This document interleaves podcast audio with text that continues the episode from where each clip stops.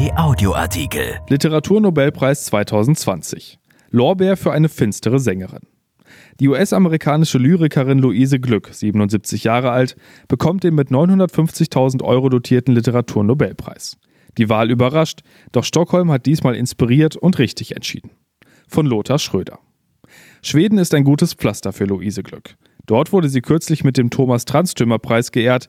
Der ist mit 200.000 Kronen dotiert und benannt nach dem verstorbenen schwedischen Lyriker und Literaturnobelpreisträger von 2011.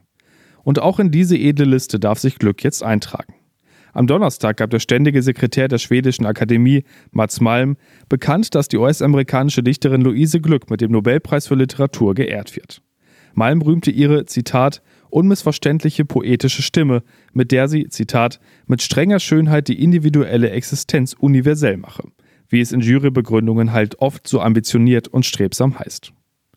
Die Wahl überrascht, weil kaum jemand Luise Glück ernsthaft auf der Rechnung hatte und sie inspiriert, weil wieder einmal die nicht so populäre Gattung der Lyrik honoriert wird und damit zugleich das Werk einer Autorin ins Leserinteresse rückt, das zu Bergen und Entdecken ein Ereignis werden kann. Denn die 77-Jährige ist eine finstere Sängerin, die vom Leben spricht, indem sie uns Tod und Vergänglichkeit beschreibt.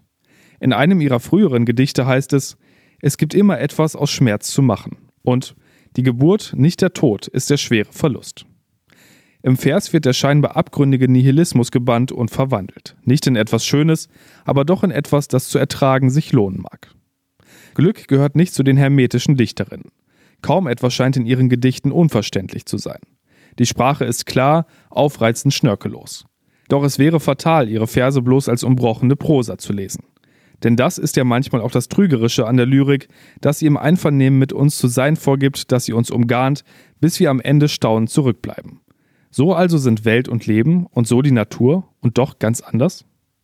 Luise Glück ist eine Verführerin, die uns sacht an die Hand nimmt und von Vers zu Vers führt. Es geht ein unheimlicher Sog besonders von ihren längeren Gedichten aus, wie etwa in Oktober, das mit den fragenden, pulsierenden Worten anhebt. Ist es wieder Winter? Ist es wieder kalt? Rutschte Frank nicht eben auf dem Eis? Genas er nicht? Wurden die Frühlingssamen nicht ausgebracht? War nicht die Nacht vorbei? Flutete nicht das schmelzende Eis die engen Gossen? Wurde mein Körper nicht gerettet? War er nicht in Sicherheit? Bildete sich nicht die Narbe unsichtbar über der Verletzung? Schrecken und Kälte, waren sie nicht soeben vorbei? Wurde der Garten hinterm Haus nicht geegt und bepflanzt? So geht dieser lyrische Sprechakt fast unerbittlich weiter, und wir, die scheinbar unbeteiligten Leser, sind längst ein Teil dieser Welt geworden. Nun gibt es in deutscher Übersetzung viel zu wenig zu lesen von Luise Glück, gerade einmal zwei Gedichtbände mit Averno und Wilde Iris von 2007 und 2008. Vergriffen sind beide seit längerem, und für einen Nachdruck muss sich der Luchterhand Verlag erst wieder um die Lizenz bemühen ein deutsches Trauerspiel und natürlich ein Spiegel unserer Zeit, für die das Lyrische zu langsam ist, zu leise. Der Sprengstoff lauert im Verborgenen, im Rhythmus in den alten Geschichten, die ihre Gedichte im Gepäck haben. Wie bei Averno, das ist ein kleinerer Kratersee westlich des Vesuvs.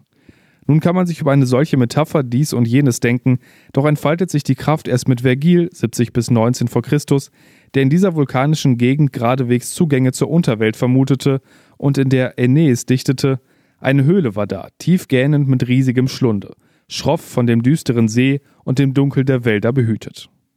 Dort ist Averno angesiedelt und dort finden auch die Verse von Luise Glück ihre Heimat. Natur und Landschaft sind bei ihr nicht feindlich oder eine Bedrohung, sondern sind im permanenten Wandel von Leben und Tod, ein amoralisches Terrain.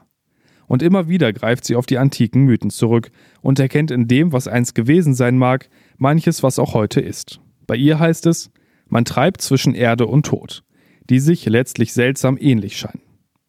Luise Glück hat immer mit ihrem Werk auch gerungen. Sie hat Schreibblockaden durchlebt und an verschiedenen Universitäten gelehrt, etwa im Wilhelms College.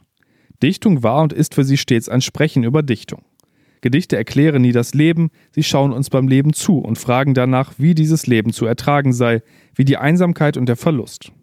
Auch Liebesgedichte sind bei Luise Glück am Ende das Erwachen in Einsamkeit. Zitat Die großen Platten verschieben und unsichtbar verwandeln sich, und in dem dunklen Zimmer die Liebenden schlafen einander im Arm.